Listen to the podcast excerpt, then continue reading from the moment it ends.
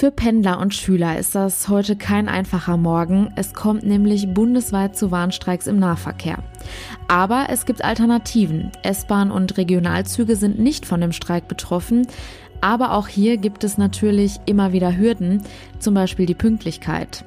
Wir schauen mal, wie dort der aktuelle Stand ist und was einen in Zukunft erwartet.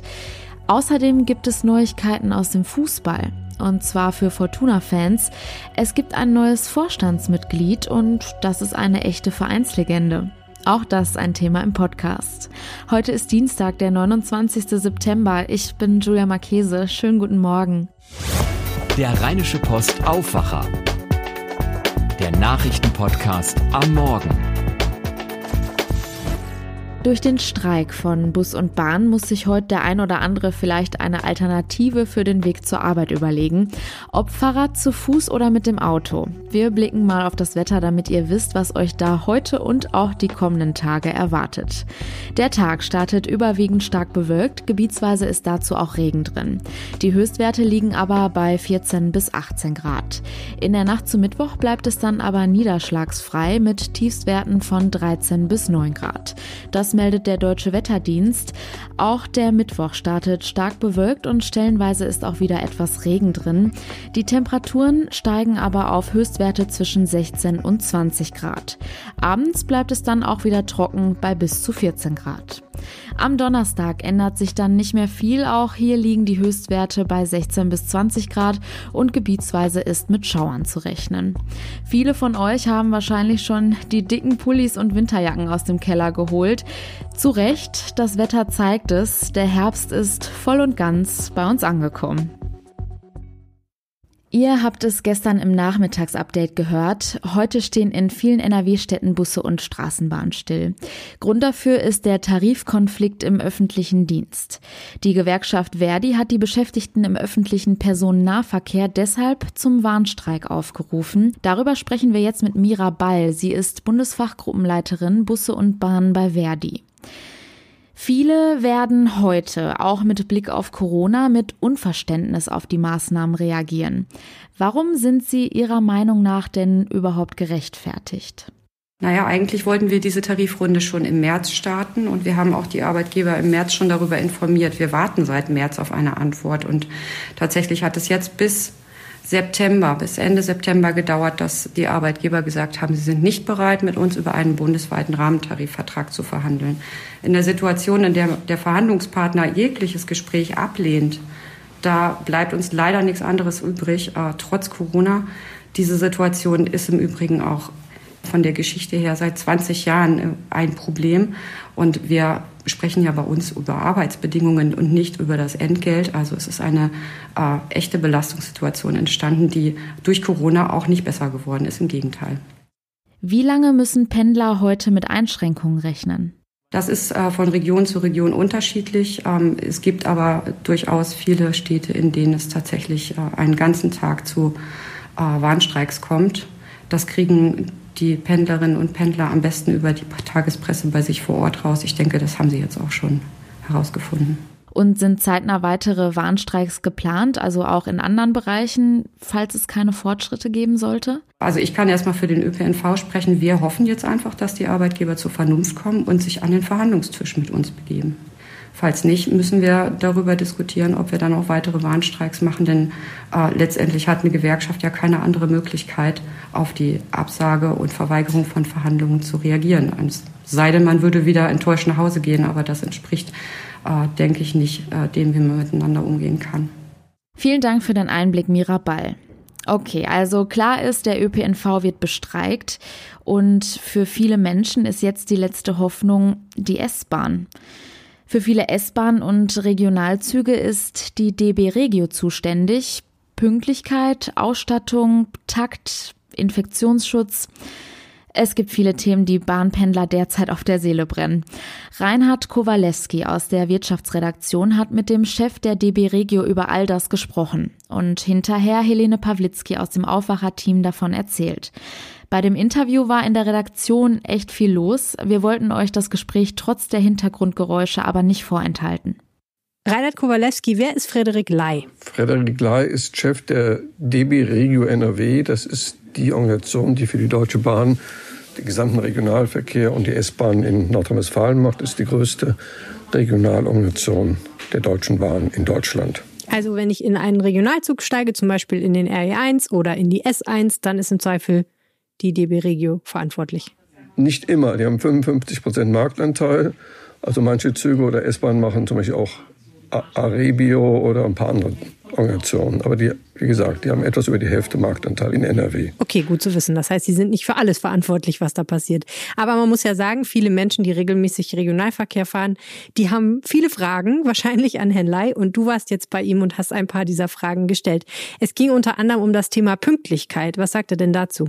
Also die Hauptnachricht war erstmal, die Züge sind wieder viel voller als im Frühling, als wegen Corona fast niemand mehr mit dem Zug fuhr aktuell 75 Prozent Besetzung im Vergleich zum Vorjahr. Also nachdem wir im äh, März deutlich runtergefahren sind auf etwa 10 Prozent auf der Vor-Corona-Zeit, sind wir mittlerweile bei 75 Prozent gegenüber der Vor-Corona-Zeit. Langsam steigen die Zahlen, ähm, aber es wird schon noch einiges dauern, bis wir wieder bei 100 Prozent sind. Äh, die zweite Nachricht ist, die Pünktlichkeit steigt. Ich denke, es liegt auch daran, dass natürlich nicht mehr ganz so viele Leute fahren momentan. Also bei 75 Prozent drängelt es sich etwas weniger, also die Züge können etwas schneller losfahren. Darum geht die Pünktlichkeit hoch. Er sagt 95 Prozent Pünktlichkeit, damit meint er, 95 Prozent der Züge haben keine Verspätung länger als sechs Minuten. Viele Leute haben ja immer noch ein bisschen Bauchweh, was das Fahren in der Bahn in Corona-Zeiten angeht. Was sagt er denn dazu? Ist das sicher? Also die Bahn sagt, wenn die Leute Masken tragen, dann ist das Fahren sicher. Aus unserer Sicht ist, und da haben wir unterschiedliche Untersuchungen auch äh, angestellt, ist, wenn die Fahrgäste sich an die Maskenpflicht halten, ähm, das Fahren bei uns in unseren Zügen sicher. Er sagt, dass sich keiner der 600 Zugbegleiter während der Arbeit angesteckt hat. Da muss man sagen, das ist ein ganz guter Wert. Also weil die laufen ja jeden Tag sechs bis acht Stunden durch die Züge. Und ähm, das Risiko, wenn es da ist, müssten die das davon ja auch erfasst sein. Ja. Klar ist ja auch, wenn wir eine Verkehrswende in Nordrhein-Westfalen wollen, also mehr Leute sollen vom Auto auf die Schiene beispielsweise umsteigen, vielleicht auch aufs Fahrrad, dann müssen natürlich eigentlich auch mehr Züge fahren, denn die sind ja jetzt an vielen Stellen schon an der Grenze ihrer Kapazität, zumindest wenn alle Leute fahren und nicht so viele Leute im Homeoffice sind. Will denn die DB Regio ihren Takt und ihre Schienennetze ausbauen, was das angeht? Also die DB Regio fährt immer nur dann, wenn die die Kommunen über die Verkehrsverbünde beauftragen, Züge zu fahren. Aber sie haben natürlich ihre eigene Meinung. Und er, er hielt es für wünschenswert, dass man den S-Bahn-Takt auf 10 Minuten macht. Die sind ja jetzt schon auf vielen Strecken auf 15 Minuten Takt gegangen. Das wäre dann nochmal eine deutliche Verbesserung. Ähm, er hält es auch für wichtig, dass man WLAN in alle Züge einbaut. Das müssten dann auch die sogenannten Aufgabenträger bezahlen. Wir wissen, dass der RX auch auf einen sehr, sehr schnellen Takt gehen wird zwischen Bonn, Köln, Düsseldorf, Duisburg, Dortmund. Ähm, das heißt, die wollen insgesamt die Zahl der Passagiere im öffentlichen Nahverkehr ungefähr verdoppeln in den nächsten Jahren. Das ist unser Ziel wir wollen die Leute für die Bahn äh, gewinnen. Dafür brauchen wir Ausbau der Infrastruktur und Ausbau des Angebotes und dafür kämpfen wir in den nächsten Jahren. 2019 äh, befördern wir jeden Tag rund eine Million Menschen und das Ziel ist, äh, diese Zahl zu verdoppeln. Wenn wir da einen langsamen Hochlauf in den nächsten Jahren hinkriegen, äh, freuen wir uns sehr. Okay, also nur um das klarzustellen, die DB Regio ist nicht selber unbedingt dafür verantwortlich, dass alles besser wird, aber sie ist der ausführende Faktor, wenn die Kommunen sagen, wir wollen, dass die Züge öfter fahren, dass es WLAN in den Zügen gibt und so weiter und so fort. Die DB Regio ist ein Unternehmen, die im Auftrag der Verkehrsverbünde und der Kommunen und des Landes die großen Strecken macht. Die können nicht auf eigene Faust etwas entscheiden, weil sie einfach kein Geld drucken können, sondern der Staat muss es bezahlen. Gut, aber die sind natürlich im Dialog mit den Kommunen. Die sagen, das und das halten wir für sinnvoll. Da und da glauben wir, können wir auch die Passagiere mit ansprechen. Ich glaube, das ist so ein gemeinsamer Prozess. Ja. Unterm Strich, wie hat dich dein Gespräch mit Frederik Leit zurückgelassen? Hattest du das Gefühl, da ist alles auf einem guten Weg oder gibt es noch Fragezeichen bei dir? Also ich denke, dass bis zum Ende der Corona-Krise, also bis es Impfung gibt, werden die Fahrgastzahlen noch deutlich unter dem früheren Niveau liegen. Das hat Herr Ley auch selber so gesehen und sagt, dass darum auch nächstes Jahr nochmal Hilfsgelder nötig sind für den gesamten öffentlichen Nahverkehr in Deutschland. Nach der Corona-Krise setzen die Verkehrsunternehmen quasi darauf durchzustarten. Er sagt, dass im Moment so viele Baustellen in NRW sind und bundesweit wie noch nie. Die wollen ja große Teile der Strecke für den RRX so bauen, dass er überhaupt keine anderen Züge mehr passiert. Das heißt, die Züge können dann quasi ohne Verspätung durchfahren. Und das plant er auch für andere Strecken. Das heißt, dass insgesamt soll der Verkehr sagen wir, mal, auf so ein Niveau kommen, wie wenn man mal in so einer echten Millionenstadt wie London oder New York ist. Da fahren die Züge oft sehr viel schneller durch, weil sie eben nicht durch andere Züge behindert werden. Okay, herzlichen Dank, Reinhard Kowalewski. Ja, vielen Dank, gerne. Für Fans von Fortuna Düsseldorf gab es gestern einen interessanten Termin. Der Verein hat seinen neuen Vorstand Fußball und Entwicklung vorgestellt. Dieses Amt gab es bei Fortuna bisher noch gar nicht und ausüben wird es eine Vereinslegende. Klaus Alofs, der 63-Jährige, soll Fortuna zurück nach oben führen. Gianni Costa, Chefreporter Fortuna bei der Rheinischen Post, erklärt, was es bei der Personalie auf sich hat. Gianni, was genau soll denn der Vorstand Fußball und Entwicklung künftig machen? Ja, ich glaube, das wird die Praxis so ganz genau zeigen müssen. Es ist ein sehr interessantes Konstrukt, was es da jetzt bei Fortuna gibt. Ähm, bisher gab es schon einen Sportvorstand. Ähm, da konnten sich auch jeder so richtig was drunter vorstellen. Der hat nämlich eigentlich, was man klassisch äh, Fußballmanager genannt hat, gemacht. Ähm, das war Uwe Klein oder ist nach wie vor Uwe Klein. Und der hat jetzt noch jemanden dazu bekommen in Klaus Allofs der ähm, einen wunderbaren Titel bekommen hat. Ähm, es ist schon eingangs erwähnt worden, also es geht um Fußball und Entwicklung. Und da sind dann auch noch ein paar andere Dinge dabei, beispielsweise Kommunikation und CSR, also es ist ein Wortungetüm, wo es am Ende darum geht, ähm, dass es um unternehmerische Gesellschaftsverantwortung sich handeln soll. Was hat Alofs denn gestern bei seiner Vorstellungspressekonferenz noch durchblicken lassen, was er mit dem Verein so vorhat? Er hat ganz viel Zuversicht durchblicken lassen. Er hat gesagt, ähm, es ist kein Job für einen Alleinunterhalter, sondern das Ganze funktioniert nur im Team. Hat versucht, sehr, sehr viele Brücken zu bauen, also auch innerhalb des Vorstands darum geworben, dass man ihn jetzt nicht als Lichtgestalt nur vorschickt und sagt, ja, lass das mal den Klaus machen, sondern dass man da halt eben wirklich zusammenarbeitet und zusammen Ziele definiert. Aber er hat auch ganz, ganz klar gemacht, ähm, sozusagen mein Bereich, dein Bereich, für was er verantwortlich sein möchte und in welchen Bereichen er künftig das letzte Wort haben wird. Und wie sehen die Fans die Personalie? Also Klaus Allofs, das muss man wissen, ist bei Fortuna Düsseldorf wirklich eine Art Lichtgestalt. Das ist sowas wie Franz Beckenbauer beim FC Bayern, Uwe Seeler ähm, für den HSV.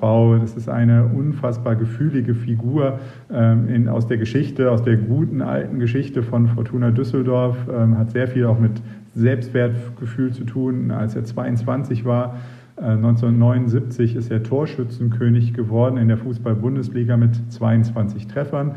Und das waren so die goldenen Zeiten ähm, rund um Fortuna. Er und sein Bruder Thomas, die stehen halt eben für diese großen Fortuna-Zeiten. Und dementsprechend sind die Hoffnungen natürlich da, dass Klaus Allofs es jetzt noch einmal schafft. Als Trainer hat er es einst Ende der 80er Jahre nicht geschafft, aber dass er es jetzt vielleicht als äh, Fußballmanager, als äh, Funktionär auf Vorstandsebene schafft, den Verein mittelfristig wieder in die Bundesliga zu bringen und so ähm, auszustaffieren, dass man wieder eine Rolle spielen kann im großen Fußball Deutschland. Du hast eben gesagt, es gab bisher nur den Sportvorstand und jetzt ist der neue Job des Vorstand Fußball und Entwicklung dazu gekommen. Hat es da hinter den Kulissen nicht geknirscht? Also man ist auffällig darum bemüht, ähm, vor den Kulissen auf traute äh, Zweisamkeit zu machen. Also da wird wirklich Harmonie noch und nöcher demonstriert. Ähm, das macht immer einen sehr verdächtigen Eindruck, ähm, denn man muss schon sagen, die Aufgaben sind relativ nah beieinander. Und äh, klar ist, der neue starke Mann bei Fortuna, das ist Klaus Allofs. Er, das sagen jetzt im Vorstand, was das Thema Sport, und das ist nun mal für einen Fußballverein das Wichtigste, äh, angeht. Er wird entscheiden, welche Transfers tatsächlich getätigt werden und welche nicht und wohin die Reise so insgesamt geht. Und ähm, sein Pendant beziehungsweise der bisherige ähm, ja, Würdenträger Uwe Klein, der als Sportvorstand fungierte, ähm, der wird dadurch natürlich in eine Art Rolle, äh, Sonderrolle gedrängt. Ähm, das wird jetzt sowas werden, was er vorher auch schon äh, innehatte, Chef-Scout oder Sportdirektor, aber auf Augenhöhe tatsächlich mit Klaus Allofs im Vorstand wird er nach jetzigem Stand so nicht sein können. Danke, Gianni Costa. Sehr gerne. Den aktuellen Überblick über all das, was in Düsseldorf gerade so los ist, hat Alina Lietz von den Antenne Düsseldorf Nachrichten jetzt für uns. Guten Morgen. Guten Morgen, Julia. Du hast es ja bereits erwähnt, die Mitarbeiter der Rheinbahn streiken heute und wir haben uns angesehen, was es für Alternativen gibt. Dann haben wir mit einem Politikexperten über Stefan Keller als neuen Oberbürgermeister gesprochen und was das für die Stadt bedeutet. Und zuletzt haben sich die Düsseldorfer Fluglärmgegner gemeldet. Die haben nämlich Forderungen an die Politik. Heute streiken die Mitarbeiter der Rheinbahn. Welche Alternativen gibt es? Die S- und Regionalbahnen fahren normal. Wer mit dem Auto fahren möchte, muss sich auf lange Staus einstellen. Wer kann, sollte aus dem Homeoffice arbeiten, rät der ADAC Nordrhein. Ansonsten sollten Stoßzeiten vermieden werden oder das Fahrrad genommen werden, sagt Sprecher Thomas Müther. Für kürzere Strecken ist gerade im Stadtverkehr das Fahrrad eine gute Alternative zu Bus und Bahn und auch zum Auto. Radfahrer sind bei Entfernungen bis zu fünf Kilometern in der Stadt ohnehin meist schneller am Ziel als Autofahrer und äh, gegenüber dem ÖPNV hat das Fahrrad sogar bis zu neun Kilometern einen Zeitvorteil. Ansonsten gibt es hier in Düsseldorf auch noch Fahrräder, Roller und E-Scooter zum Mieten. Der Anbieter Leim zum Beispiel verschenkt wegen der Streiks Freifahrten. Wie das geht, steht auf antennedüsseldorf.de. Der deutliche Vorsprung, mit dem Stefan Keller zum neuen Oberbürgermeister gewählt wurde, ist eine Überraschung. Das sagt der Düsseldorfer Politikprofessor Stefan Marschall. Keller konnte seine Führung in der Stichwahl noch einmal ausbauen. Laut Marschall, weil Keller Wähler abgegriffen hat, die vorher die FDP oder die Grünen gewählt hatten. Ja, es ist so, dass diese große Gruppe der Grünen, die beim ersten Mal für Engsfeld gestimmt hat, tatsächlich nicht irgendwie einem Kandidaten dann zugute gekommen sind. Das hängt einfach wohl auch damit zusammen, dass die Grünen sich nicht klar positioniert haben und auch äh, Stefan Keller immer deutlich gemacht hat, dass er eine Kooperation mit der Grünen Partei nicht ausschließen würde. Schwarz-Grün im Stadtrat sei sehr wahrscheinlich, so Marschall weiter. Die einzelnen Ergebnisse aus allen Wahllokalen stehen auf antennedüsseldorf.de. Geld gibt es nur gegen Auflagen. Das fordern die Anwohner rund um den Flughafen. Es geht um einen Kredit, den das Land NRW geben will. 250 Millionen Euro ist der groß. Die Initiative der Fluglärmgegner fordert vom Land NRW, den Kredit an Bedingungen zu koppeln.